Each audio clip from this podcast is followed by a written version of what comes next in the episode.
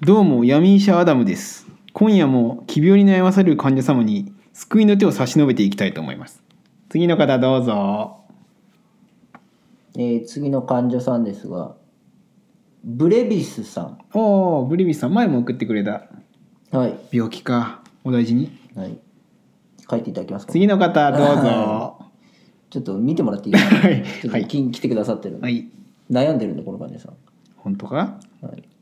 ブレビスさんはい気がついたらコンビニのホットスナックを買ってしまうのってはい病名あるんですか PS この前食べたローソンの明太子唐揚げくん最高でしたあ美味しそうなるほどまあでも私も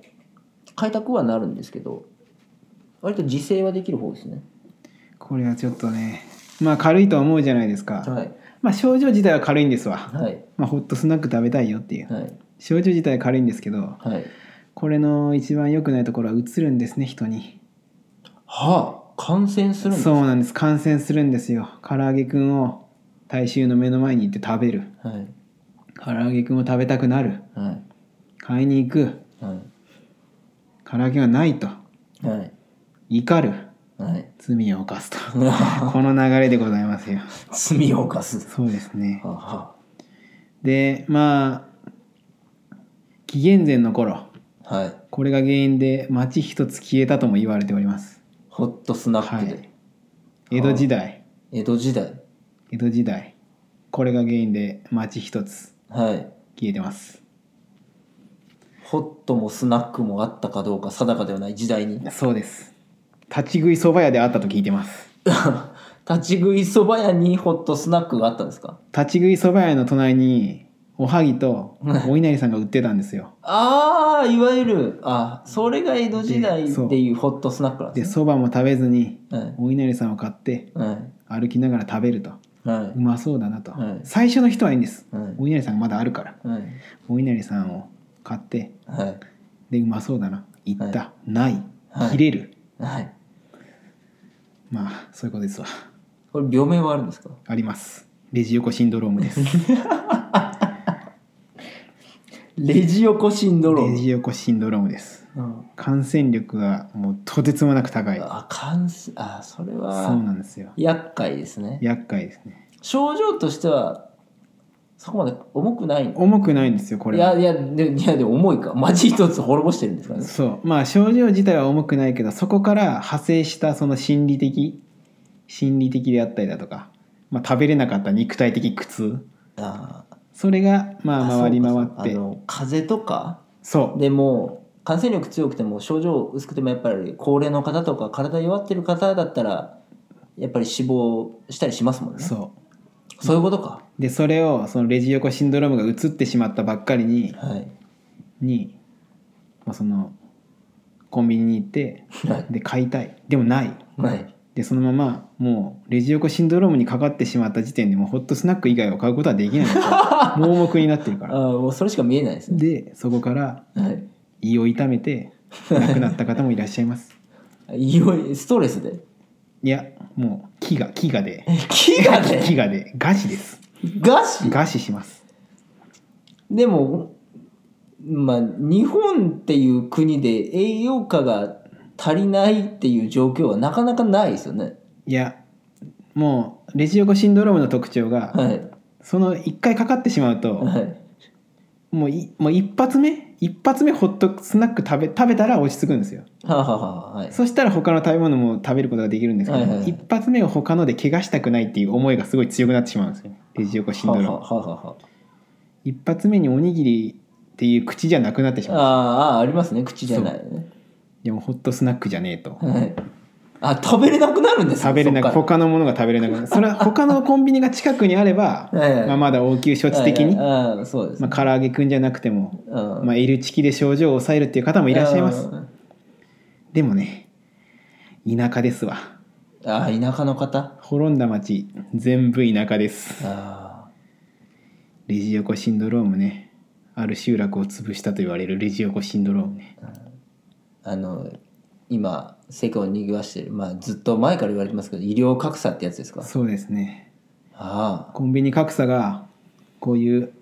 悲劇を生むわけですよはあ街に1個しかないコンビニホッはトスナックには唐揚げくんのストックが4つしかなかったあはい4人の村人は幸せ ですはい5人目ホットスナックが食べれないはい何か食わしてくれというはい点滴を打つしかし次の唐揚げくんの供給まで間に合わなかったんですねでその5人目で症状が途切れたと思ったら見てるんですね皆さんね唐揚げくん食べるとかやっぱ見るんですねうわ食べたい食べたいと次々と言い出してでパンデミックですか、そうですで食べたいと聞かされたらはい、物を見てなくても食いたくなるあそうです空空気感染ですその場の空気あ感怖染いそう雰囲気感染ってやつですこれがああ空気感染の上位交換がうん雰囲気感雰染囲気感染するんですねそうですもうそっから早いですよ早いですかもうその時の話なんですけど、はいその時急遽他の町からまあ唐揚げくんの冷凍の唐揚げくんが運び込まれた時にははいもう村には一人も人がいなかったとそういうことですわこれ、その私たちで言うと割ともう等間隔ぐらいにコンビニあるじゃないですかいやそうなんですよだから、まあ、昔は猛威を振るったあまそあ、ういうこと病気ではあるんですけど、まあ、今はもう生活習慣病みたいな感じですわブレビスさんはじゃあ割とほっといても大丈夫ってことですそうですねでもまあこれが、まあ、はい海外に旅行に行った時にああ発症してしまった時に、はいはいもう右も左もわからない状況でってなった時に危ないんでまあ一応処方がありますはい お母さんの弁当です、はね、